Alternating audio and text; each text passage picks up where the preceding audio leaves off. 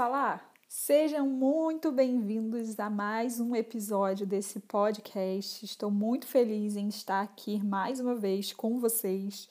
Gostaria de agradecer, primeiramente, a galera aí que compartilhou, que deu um feedback legal aí para mim. Fiquei muito feliz com todos os testemunhos, com todo envolvimento e engajamento do público. É, queria mandar em especial um beijo para a avó da Júlia. Ah, gente, é uma fofa. A Júlia falou que ouviu mais três vezes o podcast, ainda botou a mãe e a avó para ouvir. E aí eu decidi mandar um beijo para a avó dela, porque ela ia ficar bem emocionada de ouvir isso. Fiquei feliz também. Acho que o que mais me deixou feliz foi ver que pessoas que me conhecem e que caminham comigo elas foram alcançadas nesse episódio, sabe? Eu acho que mais do que influenciar milhões de pessoas, é, a gente deveria valorizar influenciar quem anda com a gente. Influenciar quem anda com a gente é muito mais difícil do que quem tá longe, porque a pessoa não te conhece, você, ela não sabe qual é o seu bafo, ela não sabe qual é o seu defeito, ela não vê as suas rugas.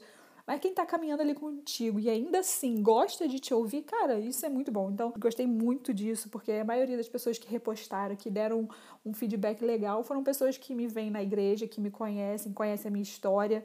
E isso para mim é muito satisfatório. É, eu tive algumas dificuldades, assim, né? Foi bem doido, porque eu já tive, eu já, eu já tinha vontade de fazer um podcast, eu já tinha tentado, inclusive, ano passado, mas eu não consegui porque era muito mais difícil do que o YouTube.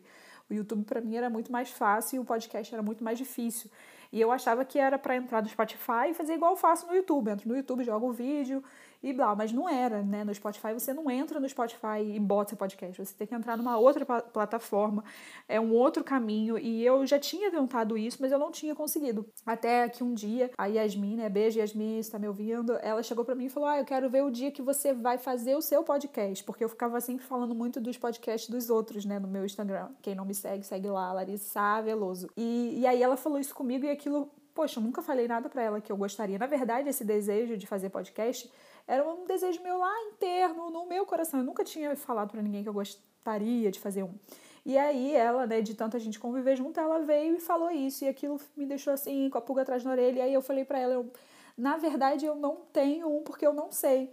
Ela ainda se ofereceu para me ajudar e tal, para aquilo que eu precisava. E depois quando eu falei assim, gente, eu não tenho porque eu não sei, isso não tá certo eu preciso aprender. E aí eu fui correr atrás do prejuízo e aí eu descobri, no dia eu consegui descobrir tudo que eu precisava, criei o podcast. Foi um caminho novo que meu cérebro precisou trilhar e por isso eu acho até que ele estava me fazendo evitar trilhar esse caminho, porque tipo, toda vez que eu pensava em podcast, ah, não, não faz isso porque você não sabe como fazer. E aí você desvia a rota, não sei como andar naquela rua ali, então eu vou desviar pelo caminho que eu sei, né? Porque é isso que o nosso cérebro tenta fazer com a gente o tempo todo.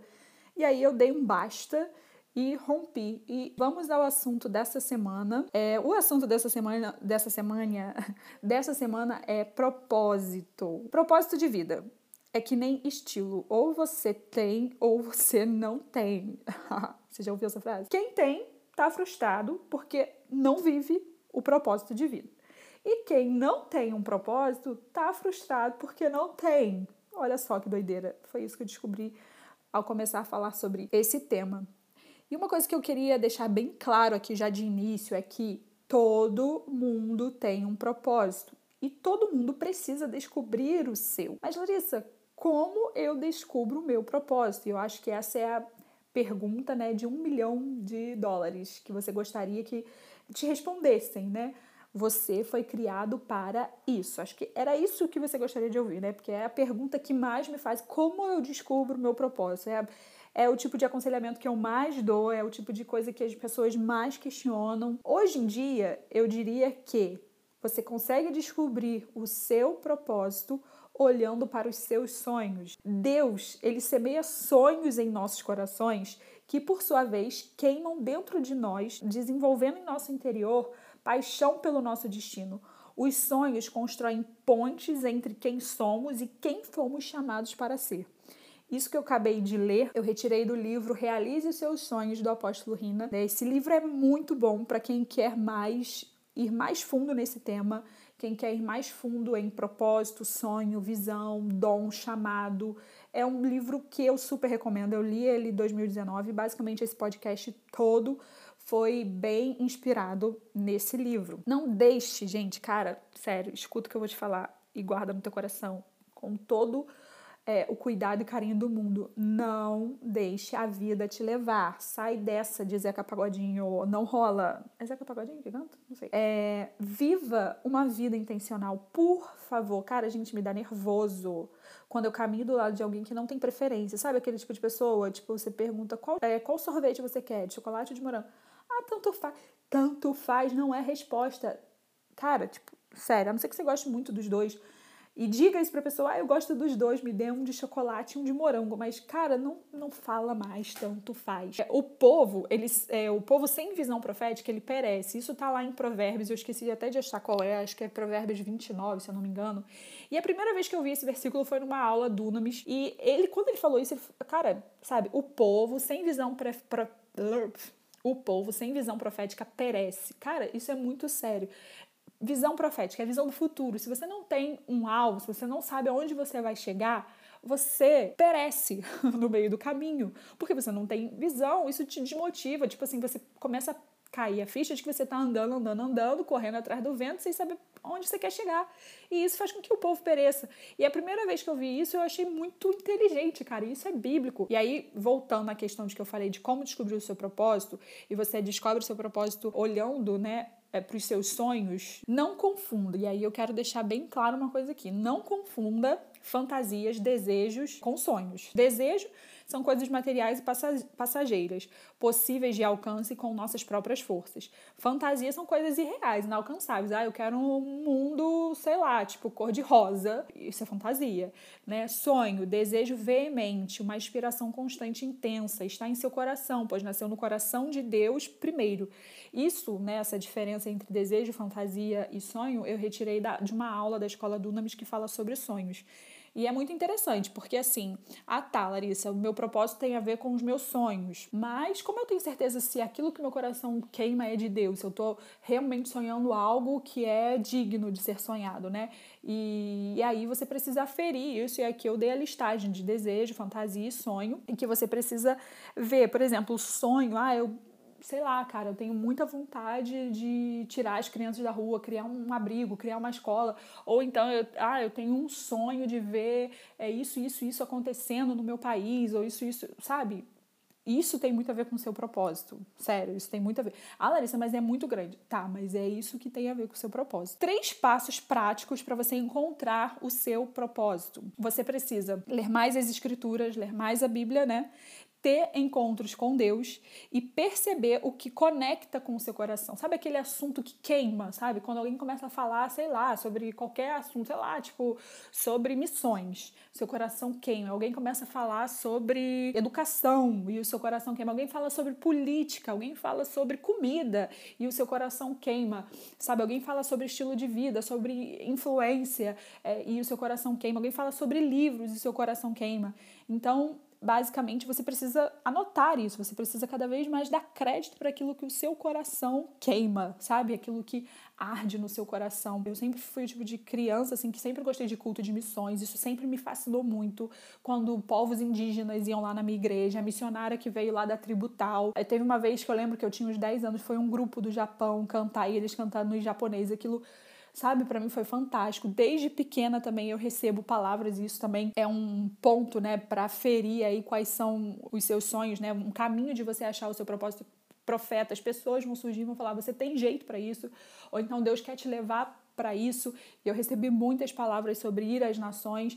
Eu basicamente fiz faculdade de educação física pensando nas Olimpíadas, porque eu poderia ir para as nações. Olha só que doideira nada mais me atraiu na faculdade de educação física a não ser o fato de que eu pensei que eu poderia entrar para uma, uma, uma seleção, ser técnica de algum time e com isso ir para as nações e daí eu fazer meu campo missionário. Então, assim, eu sempre sonhei muito com isso, né? Então, é, eu creio que o meu propósito está conectado a isso. Enfim. E para você que já talvez tenha o seu propósito definido, mas não está vivendo nele, é, isso é muito sério também porque a pessoa acaba se frustrando, né? E, e eu fui uma dessas pessoas que Deus já tinha, desde muito nova, me falado qual era o meu propósito, qual era o meu chamado, qual era o meu dom, mas o fato de eu não viver ela, isso me deixou bastante desmotivado. O fato de eu nunca, de eu ainda não estar vivendo o meu propósito de vida. E aí, eu digo que isso eu tenho aprendido já mais ou menos há uns dois anos atrás, que eu tenho aprendido cada vez mais a apreciar a jornada, a crescer no processo, sabe? É, e a história de Davi, para mim, ela é bastante assim, é acalenta, ela acalenta um pouco a, meu coração. Por quê? Porque Davi, ele desde o dia lá que o pai é, dele é, esqueceu de chamar ele, e aí foi lá, né? O profeta foi lá e consagrou ele rei de Israel, ele não se tornou rei de Israel automaticamente ali. Ele só recebeu a consagração, foi dito para ele que ele seria rei, mas ele não se tornou rei. A vida dele continuou seguindo normal.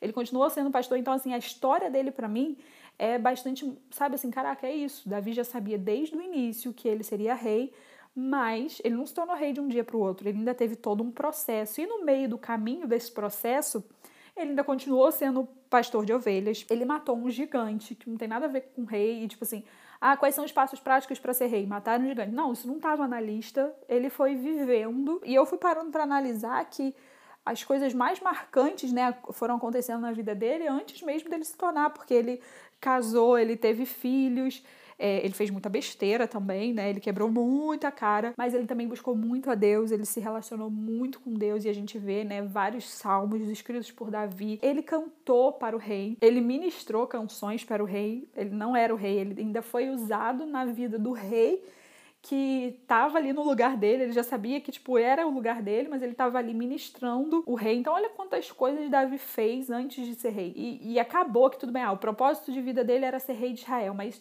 era tão maior do que só simplesmente ser rei de Israel, porque ele basicamente resgatou uma visão, né?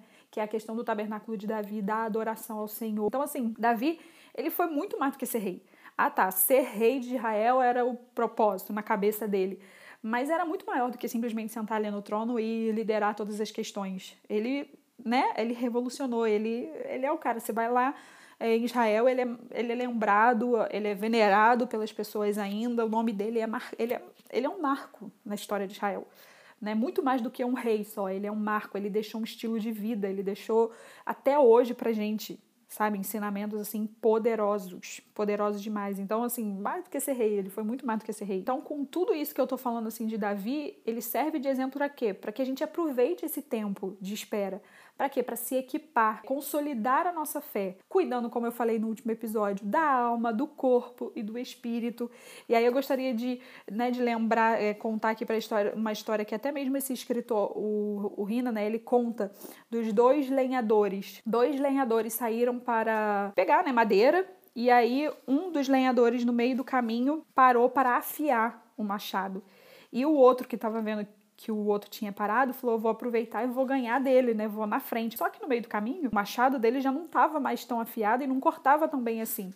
Então ele precisou de muito mais esforço, de muito mais energia do que o outro que parou e afiou o machado. Então essa história ela mostra pra gente que o treinamento é essencial no processo. Antes de você querer chegar logo lá no propósito e naquilo que Deus chamou para você fazer, entenda que ele quer te abastecer, ele quer te treinar, ele quer fazer com que a sua alma, ele quer que você esteja vivendo plenamente para então você poder viver o seu propósito. Para quê?